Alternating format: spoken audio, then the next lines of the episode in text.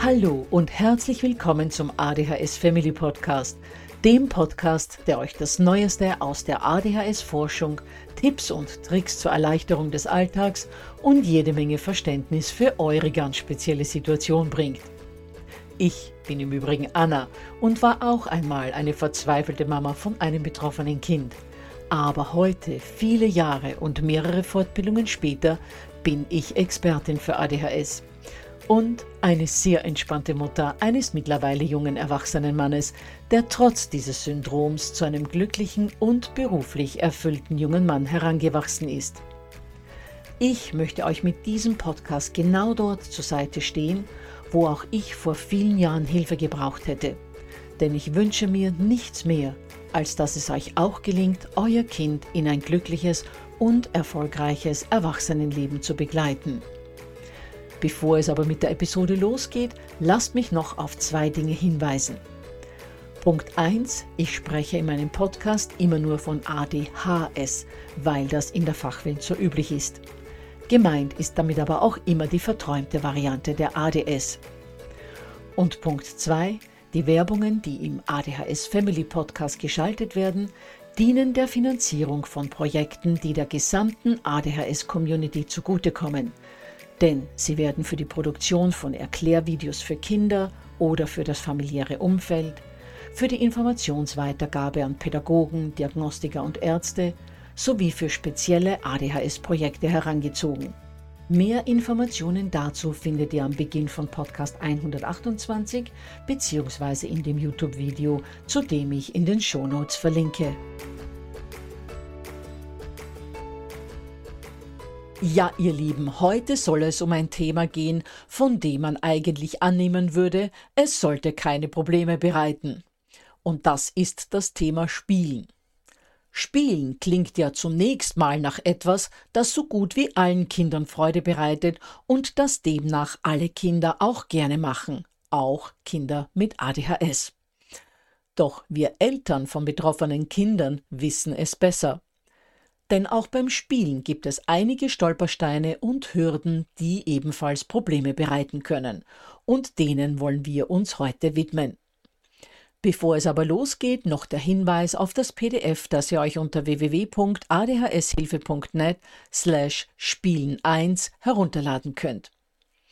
Und der zweite Hinweis betrifft das Webinar, das bereits in wenigen Tagen stattfindet. Für all jene, die davon noch nichts gehört haben. In diesem Webinar gebe ich euch eine Stunde lang verschiedene Tipps, Lifehacks, aber auch Wichtiges für die Beziehung mit eurem Kind weiter, um ADHS-typische, belastende Situationen zu verbessern. Dazu zählen vor allem der häufige Stress am Morgen, bevor es außer Haus geht, Wutanfälle und Widerstand seitens der Kids, und auch die Zusammenarbeit mit den Lehrkräften werden wir besprechen, denn die ist ja auch nicht immer ganz einfach. Das Webinar ist wie immer kostenlos und die genauen Termine könnt ihr euch unter www.adhshilfe.net slash Webinar ansehen, wo ihr euch auch gleich anmelden könnt. Aber so viel schon mal vorab, man kann sich aussuchen, ob man am 27. oder am 28. Februar am Abend zusehen möchte oder am 2. März, das ist ein Samstag, um 10 Uhr am Vormittag. Seid da wirklich dabei, ich gebe euch da ganz viele wertvolle Tipps weiter.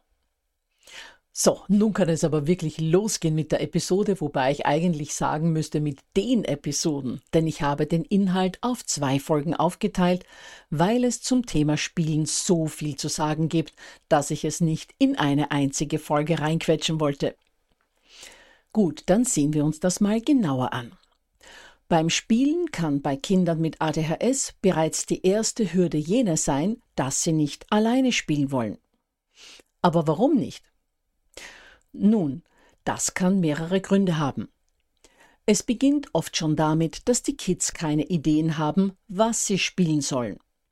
Alleine das Nachdenken darüber bereitet schon Mühe und kann dazu führen, dass das Vorhaben zu spielen vorschnell aufgegeben wird und das Kind in diese nörgelnde, herumeiernde Stimmung verfällt, aus der es nur schwer wieder rauszuholen ist und in der ihm kaum etwas recht zu sein scheint.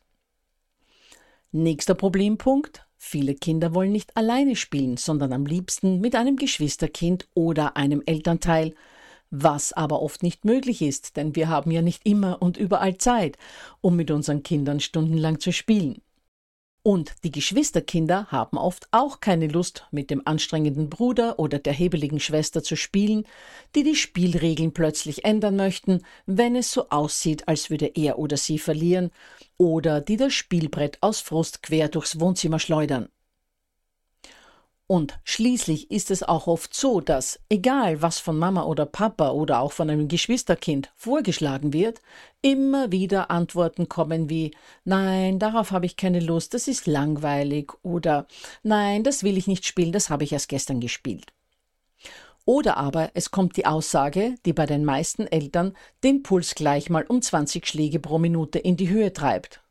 Och Mama, ich würde viel lieber auf der Switch oder der PS spielen. Oder kann ich denn nicht was am Tablet spielen?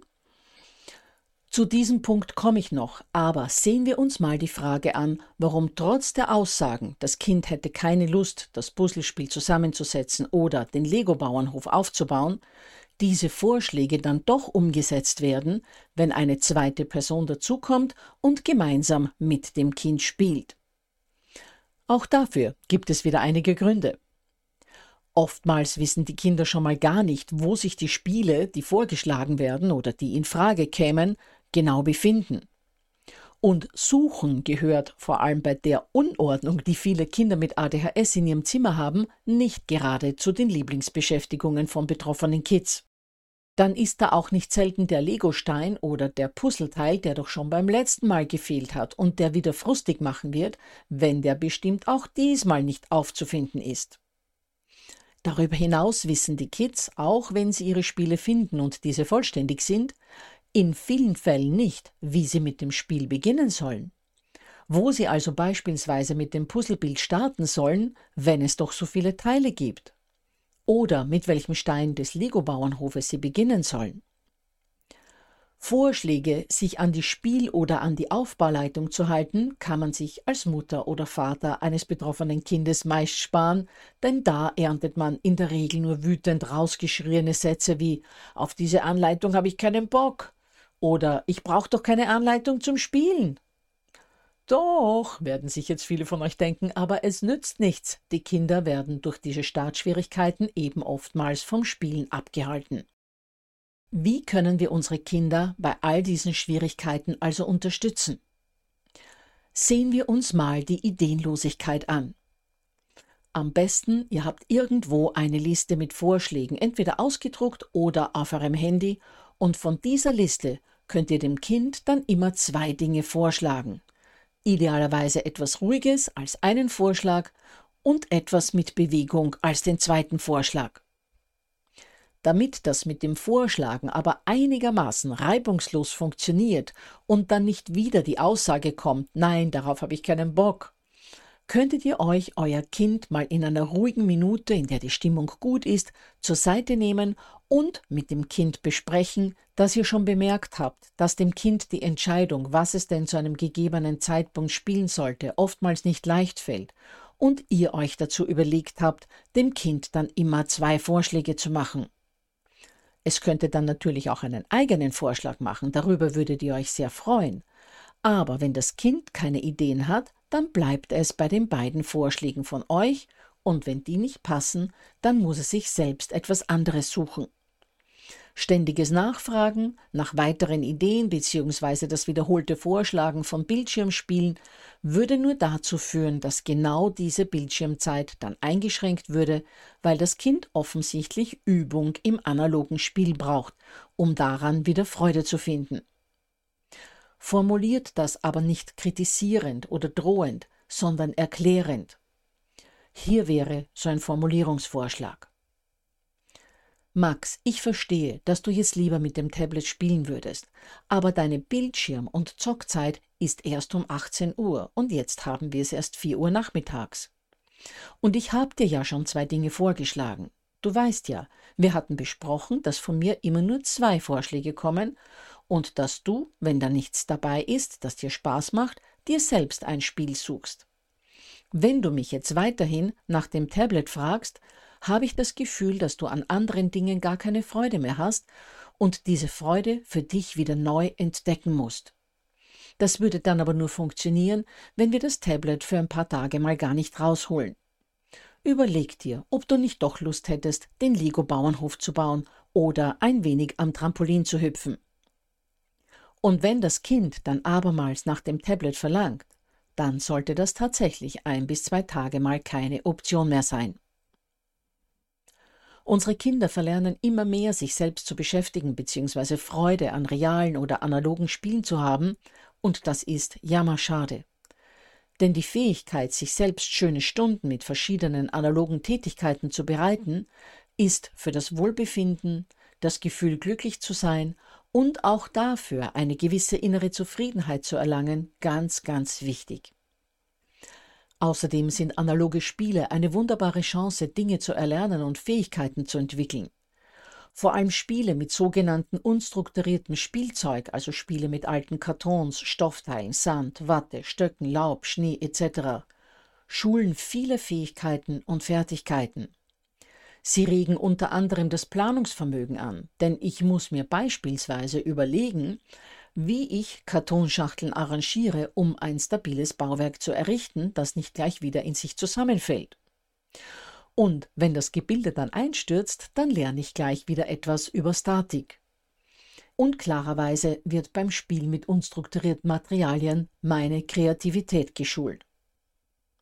So, jetzt aber weg vom Plädoyer für analoges Spielen und zurück zu unserem Thema, wo wir ja gesagt hatten, dass der erste Stolperstein die Ideenlosigkeit sein kann und wir dann Vorschläge machen können.